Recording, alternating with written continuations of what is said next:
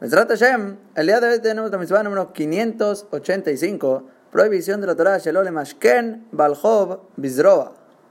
Esta sería prohibición de tomar una garantía sobre algún préstamo del Balhov, que es la persona que te debe el dinero, te debe la deuda, Bizroa, por la fuerza, con brazo extendido, como se diría, que esto quiere decir que únicamente se puede hacer esto por medio de jueces. Tienes que ir con el juez de la ciudad, con el Dayan, que mande al enviado del Betin para tomar esta garantía que te pertenece. Porque si, por ejemplo, una persona quiere ir a su casa, entra a su casa y toma la garantía, o se lo encuentra en el mercado, en el shuk, y quiere arrebatárselo de su mano, no puede.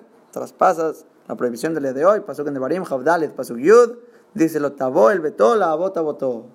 No puedes entrar a su casa tomar su garantía que así traduce el los de la palabra votó, dice mashkoné, es el mashkon, la garantía, no puedes entrar a su casa a tomarla.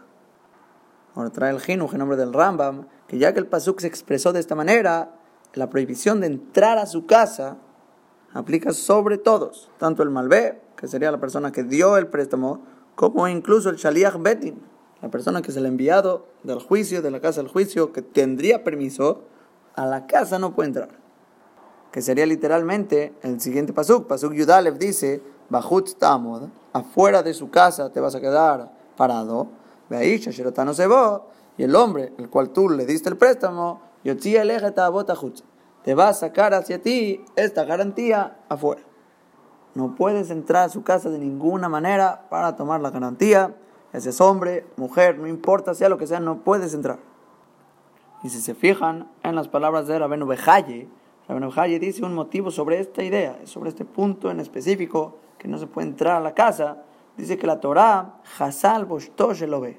La Torah se apiadó sobre la vergüenza de la persona que tomó el préstamo, que Shaherim Hapsim Klebeto, cuando otra gente está buscando los utensilios de su casa que se van a llevar como garantía del préstamo, es una vergüenza enorme. Que entre gente a tu casa a buscar qué se pueden llevar para cubrir tus deudas la Torah se apiada sobre este tipo de vergüenza, dice no puede ocurrir. Azur.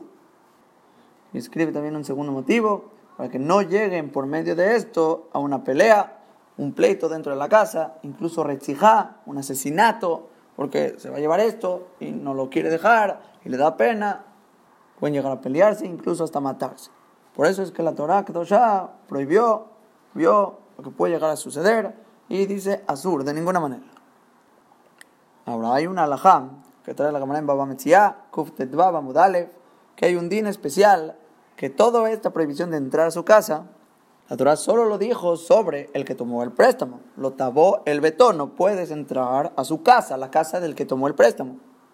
Pero, dice la cámara, la casa del garante, que sería el Areva, una persona que él dijo, si tú no puedes pagar, yo pago por ti, se ofreció como Gesed a casa de él, sí se puede entrar, dice la cámara, no hay problema, ya que él se ofreció. Y explica Rabban Bajaye que él, mitoja shefa, en una situación de abundancia, él tenía mucho dinero, como él se ofreció, no hay problema, la Torah te permitió tomar la garantía de él o cobrarte de él, pero del que tomó el préstamo, que es pobre y no tiene cómo pagar, va a sufrir la vergüenza que dijimos cuando tomes tus utensilios y busques qué te vas a llevar y puedes llegar a pleito, ahí la Torah prohíbe. Ahora, por último, el motivo del Jinuch sobre la mitzvah, él dice algo diferente. Que todo esto, la manera como le llamamos a la prohibición, sería tomar una garantía por la fuerza, con brazo extendido, ir a arrebatarle. El Jinuch dijo, incluso en el mercado, no tiene que ser directamente entrar a su casa. Y siendo así, dice el Jinuch, el motivo de la prohibición es que no haya gente beefker, gente mamás por perdida, y se aumente el robo en la tierra. Porque si podrías ir a tomar garantías del otro y tomarle garantía por la fuerza, habría robo. Porque no estás bajo supervisión de un enviado del Bedding, alguien que cheque, que tome bien, que tome lo necesario, lo que está correcto. Y todo el que sea más fuerte que el otro tomaría garantías mucho más grandes sin miedo alguno.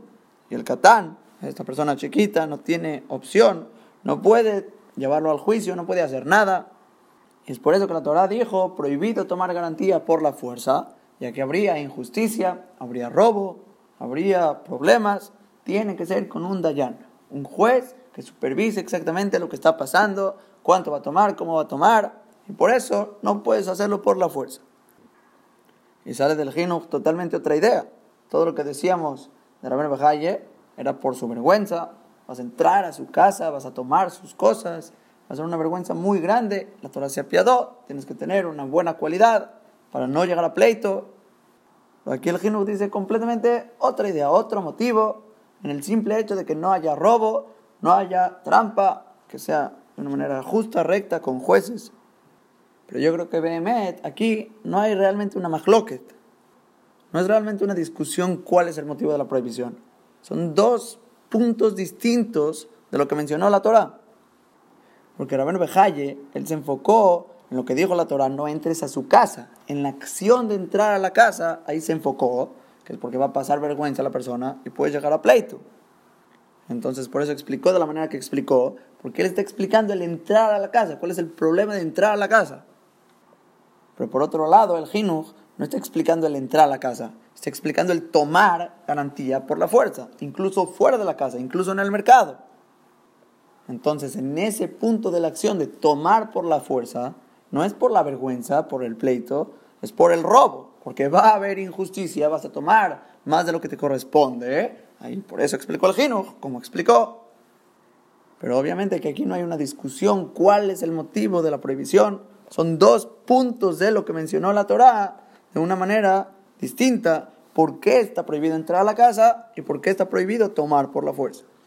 Y eso sería básicamente la prohibición.